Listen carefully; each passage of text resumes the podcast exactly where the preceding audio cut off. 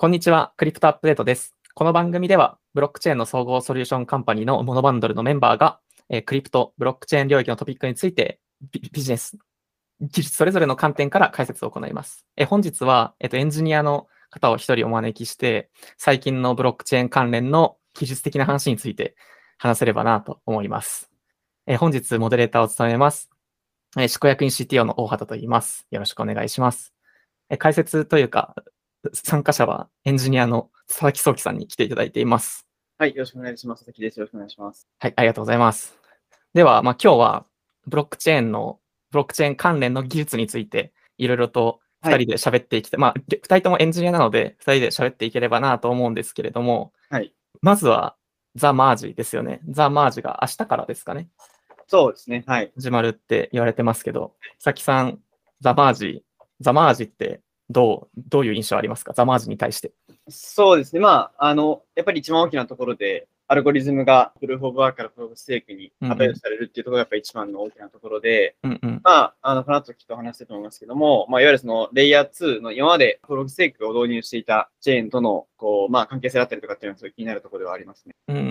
うん。なるほど、なるほど。プルーフ・オブ・ステークはいっぱい持ってる人がより強い投票権を持っていて、プルーフ・オブ・ワークはいっぱいいっぱい働いいっぱいノードを動いて貸してる人が投票権を持つというアルゴリズムですけれども、なんか L2 は、あというか、ザ・マージが起きると、プルーフ・オブ・ワークからプルーフ・オブ・ステークになるので、一般的にスピードが上がると言われてますよね。そうですね。なんかそもそもその、あの、イーサリアムだったりビットコインっていう、あの、チェーンは、いわゆるこう、レイヤー1のブロックチェーンと言われていて、うんうん。まあ、あの、今、レイヤー2っていうそのレイヤーとして、まあ、いわゆるそのトランザクションの処理とかっていうのが遅い問題を、まあ、解決しようっていうのを目的に、まあ、例えばポリゴンだったりとかはそうですけれども、あの、プローフステークっていう、いわゆるこのマシンの、こう、スペックに、とか、そのマシンの、こう、ベンチマークに依存しないようなアルゴリズムみたいなものが、まあ、実装されているっていうのが今の現状ですよね。うんうんうんうん。そうですね。ただなんか L2 の話が出ましたけど、なんか L2 って、まあ、今のイーサリアムに対して、そのイイーサリアムを L- L1 として、その上に構築されるネットワーク。のような感じですけれども、これは、えっとイーサリアム上でのトランザクション、大きいトランザクションだったり、あるいはめちゃくちゃイーサリアム上では重いトランザクションになってしまいますので、それを L2 に逃がしてあげて、高速化を図るというような技術ですけれども、なんか L1 が、まあ、今回で言うとイーサリアムがめちゃくちゃ速くなったときに、なんか今ある L2 の存在価値ってどうなると思いますか？そうですね。僕もそういうそういう気になっていて、あの、それこそ、あの、L2 のトランザクションを L1 に持ってくることをロールアップできたりすると思うんですけど、うんうんそ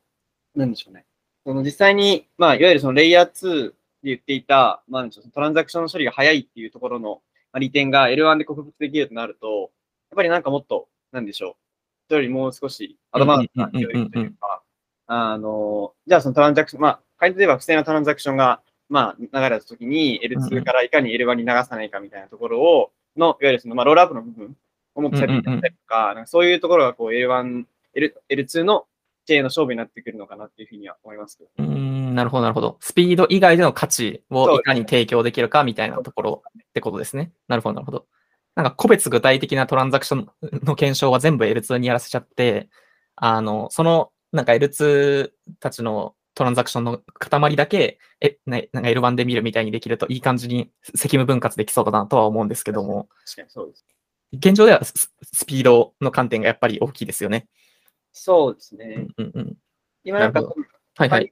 まあ、最近、まあ、なんでしょう。スマートコントラクトというものが、まあ、イーサリアムで、まあ、実装されてから、まあ、一般的には今、そ Solidity っていう言語で、まあ、あの、うんうんうんうんうん SIM もすごく一般的だと思うんですけど、今結構、スマートコントラクトの言語としていろんな言語が台頭してきていて、うんうん例えば、あの、Move っていうまあ言語だったりとか、うんうんえっ、と、あと、カイロでしたっけ？とかっていう、まあ、言語はいが出てきてると思うんですけど、まあ、そこに関しては結構、なんでしょう、今までのこう、 Solidity だったりとかと違った、まあ、言語の思想といいますか、うんうんうん。結構面白いですよね。そうですよね。なんか L1 チェーン、まあ、L1 でも L2 でも、そのコントラクトというか、DAPS のようなものを書く、えーと仕組みというのは存在するしますけど、そ Solidity一強だったものが、それ以外にも競合が出てくると、なんかそのチェーンは何を大事にしてるのかとか、どどういう思想があるのかみたいなところが見えて、結構プログラミング言語に反映されるので面白いですよね。そうですねあ。と、あの、僕が面白いなと思ったのは、そのスタークネットっていう、はいはいはいはい。えっと、イーサリアムの L2 チェーンがあるんですけれども、これはあの、カイロっていうプログラミング言語を使って、ええっと、ソソリディティでユースマコンを、えっと、L2 チェーン上にかける、かけるというか、置ける、定義できるんですけども、L2 チェーンだから、ソリディティのトランザクションを ZK rollup して、スタークネット側に持ってくるんですけども、まあ、GK ロールアップして持ってくるというか、なんか移譲されてるんですけども、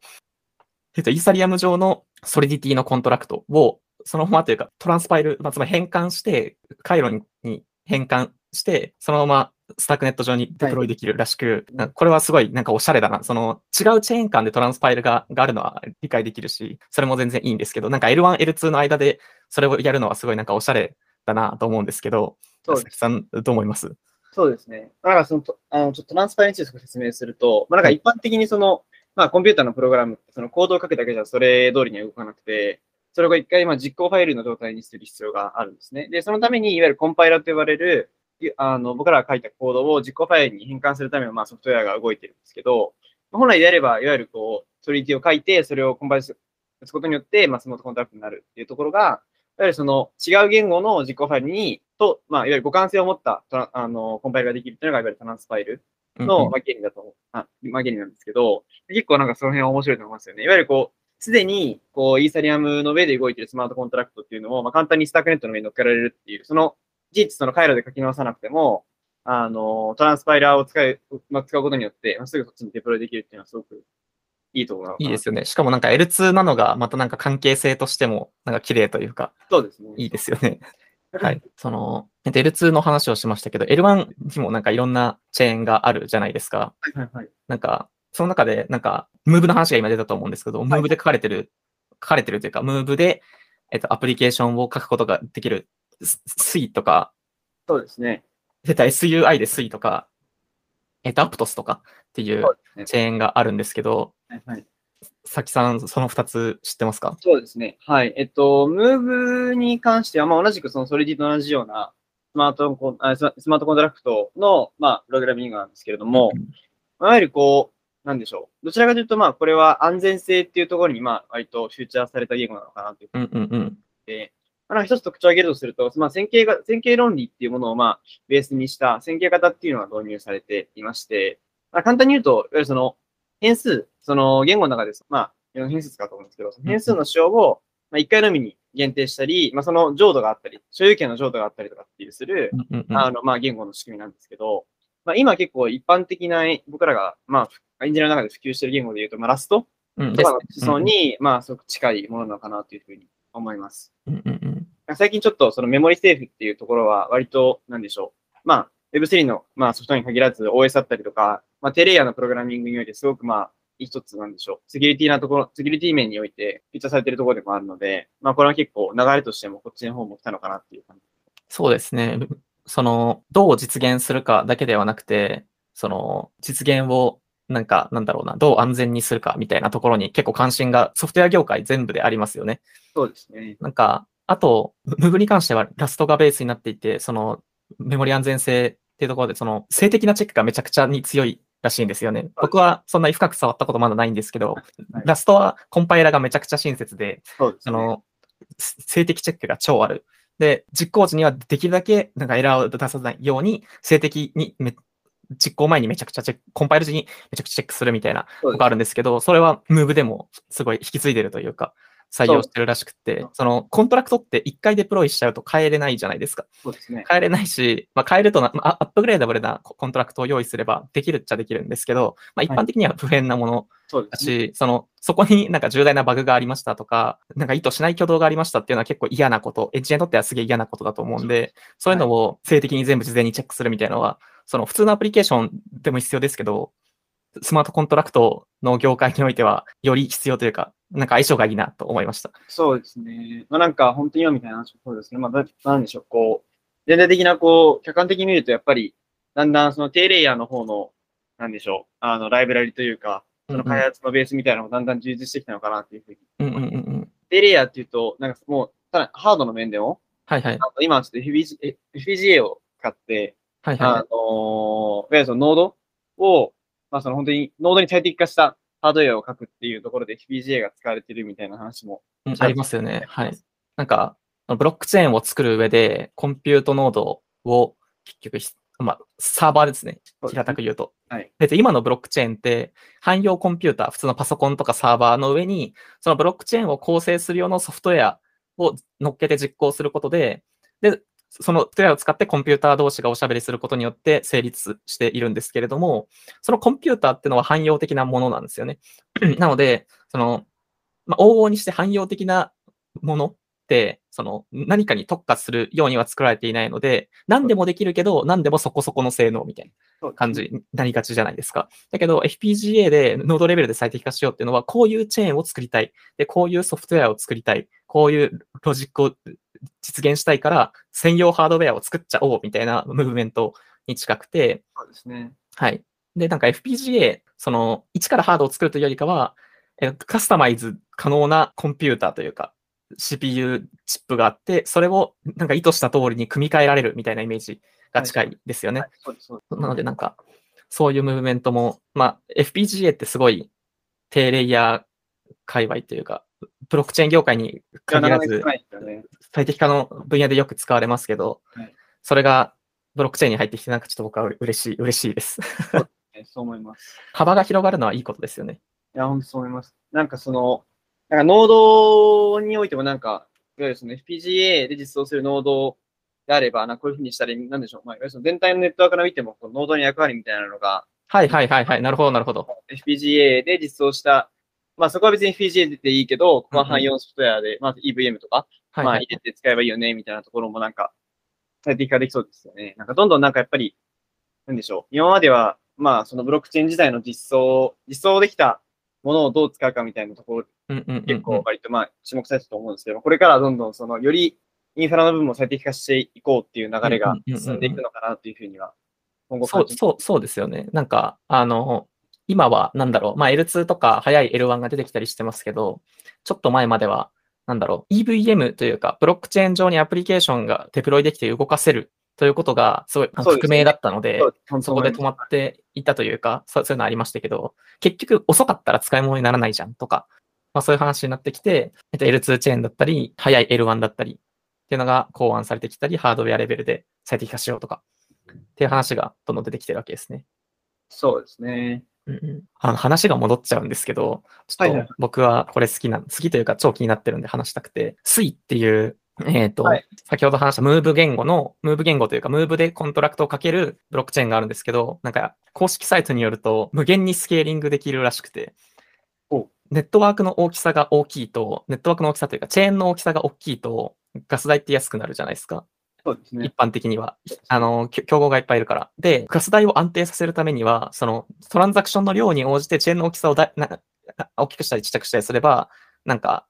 いっぱいトランザクション来てるときはネットワーク大きくしといて、ちょっとしか来てないときはちっちゃくしとくみたいなことすれば、論理的には、原理的には安くなるじゃないですか。そうですね。安くなるというか、一定、あ安定するじゃないですか。はいなんか、それをやろうとしてるらしくって、あ、面白いですそのね。方法についてちょっと喋りたくって、はいはいはいはい。なんか大きく2つかなと思ってるんですけれども、はいその1つのノード、まあ先ほども言った通り、コンピューター、ブロックチェーンはコンピューターの中にソフトウェアを動かして、それを通信させることで実現させるので、まあコンピューターがあってその上にソフトウェアがあるわけですよね。でえっと、水平展開するってことは、コンピューターそのものを増やすか、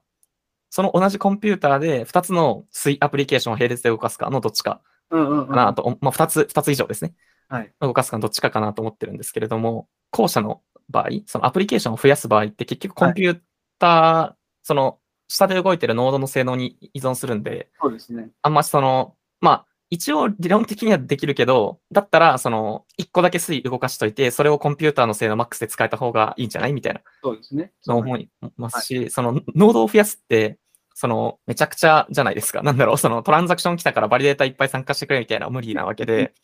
なので、その、どうやってやってるんだろうってすごい不思議なんですけど、さきさんこの辺、なんか、まあ、わからなくてもいいですけど、どう、どう考えますか？さきさんなら。そうなんブロックチェーンの水平展開って。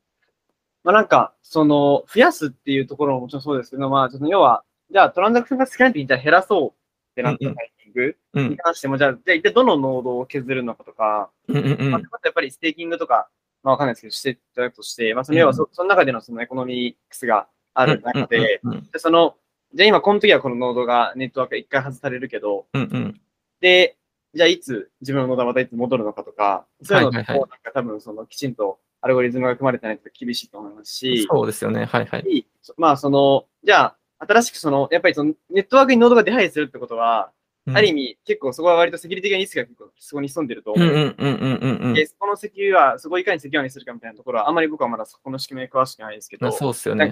構造的にはすごく面白いなと思います。面白いですよね。なんか、僕が今想像してるのは、まあ、あ本当かどうかわからないですけど、バリデータはえっと増減しない。まあ、つまり参加するコンピュートノードは増減しなくて、はいそのなんか、えっと、内側の水アプリケーションのパフォーマンスを制限するのかなみたいな。